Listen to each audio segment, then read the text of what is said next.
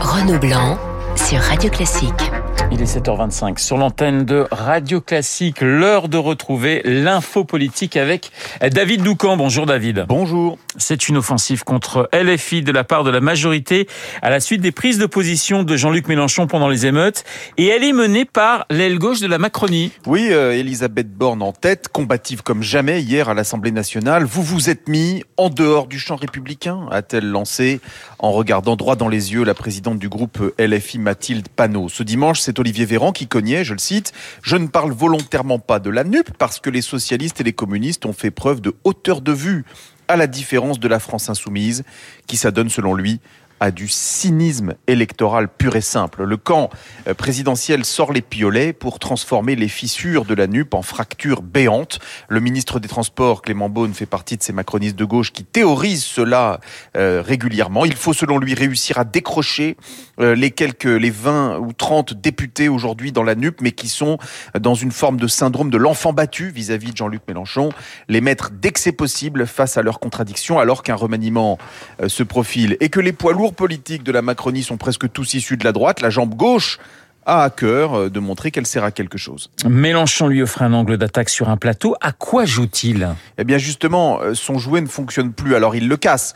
Je parle de la NUP, dont euh, la vraie nature apparaît au grand jour. Un attelage électoral pour aller chercher des sièges de députés, mais en aucun cas une réelle union de la gauche fondée sur un programme commun ou même ne serait-ce que des valeurs communes, on le voit bien.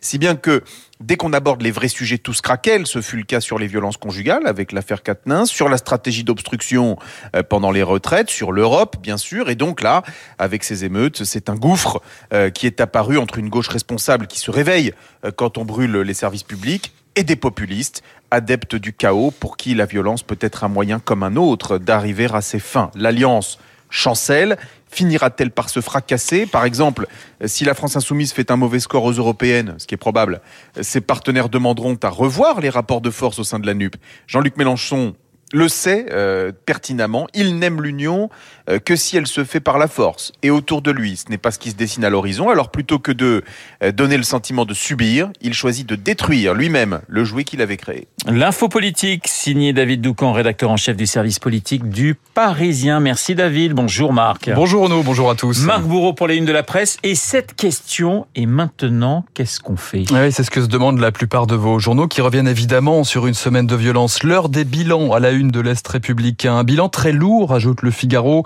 Macron et les maires à la recherche de solutions en couverture du progrès. Les premières réponses de Macron, vitrine brisée, photo pleine page dans les échos.